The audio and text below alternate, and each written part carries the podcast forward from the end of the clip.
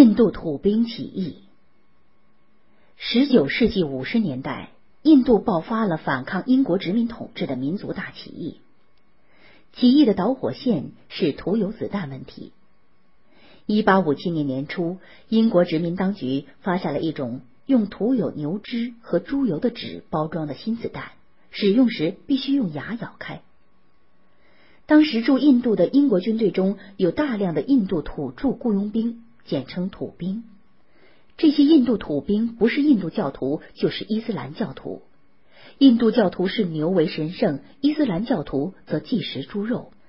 现在殖民当局发下这种新子弹，显然是对他们宗教信仰的侮辱。他们愤慨万分。印度教士兵手捧恒河水，伊斯兰教士兵面对古兰经，发誓要向英国殖民者报仇雪耻。一波未平，一波又起。三月二十九号，第三十四步兵团举行阅兵式，青年土兵万加尔潘迪满怀对殖民者的仇恨，高呼：“起来，兄弟们！为了我们的自由，向阴险的敌人进攻吧！”喊罢，他端起枪。砰砰砰！打死了三个英国军官。闻讯赶来的英军逮捕了潘迪，潘迪被活活绞死。这接连发生的两件事，使得印度土兵的愤怒情绪越来越激烈。他们开始暗中联络、秘密集会，酝酿武装暴动。而不久又发生的土兵拒绝使用新子弹事件，则加速了民族大起义的到来。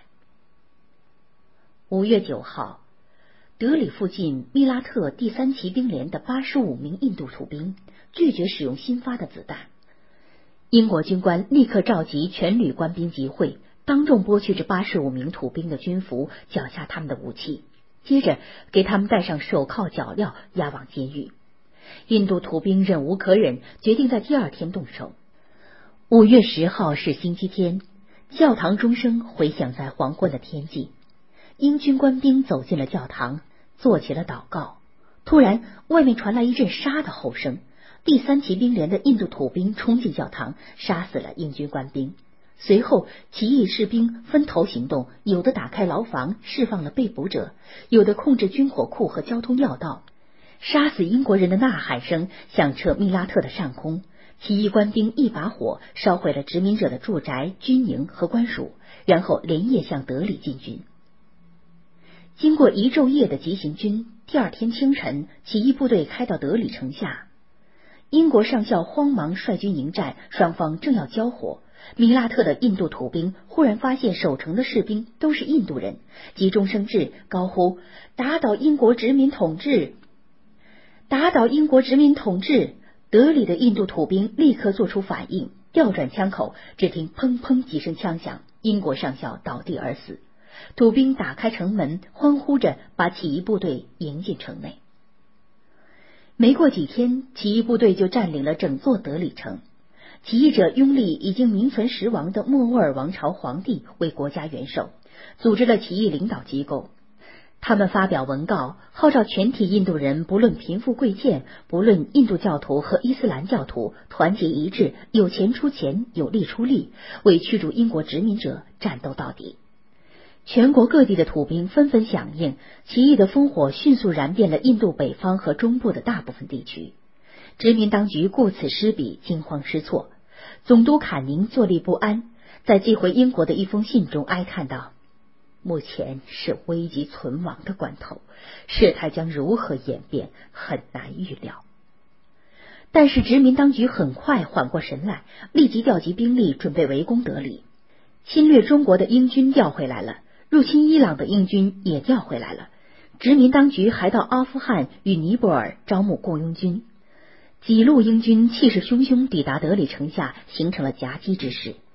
九月十四号，英军对德里发起总攻，猛烈的炮火将城墙炸开了一个缺口，英军蜂拥冲进城内。突然，屋顶上传来一阵密集的枪声，几名英军惨叫着应声倒地。一队英军趾高气扬的跑到一座清真寺前，只见一千多名手握大刀的穆斯林突然从清真寺里冲了出来，怒目冷对，挡住侵略军的去路。英军慌忙举枪射击，两百多名穆斯林倒在了血泊中。可是就在侵略者装填子弹的时候，几百把寒光闪闪的大刀迎面扑来，转眼之间，英军丢下了几百具尸体，落荒而逃。德里起义军与英军激战六天，打死了英军五千余人，击毙两名英军指挥官。最后，由于孤立无援、寡不敌众，被迫退出德里。莫尔的末代皇帝向英军投降，莫尔王朝走到了尽头。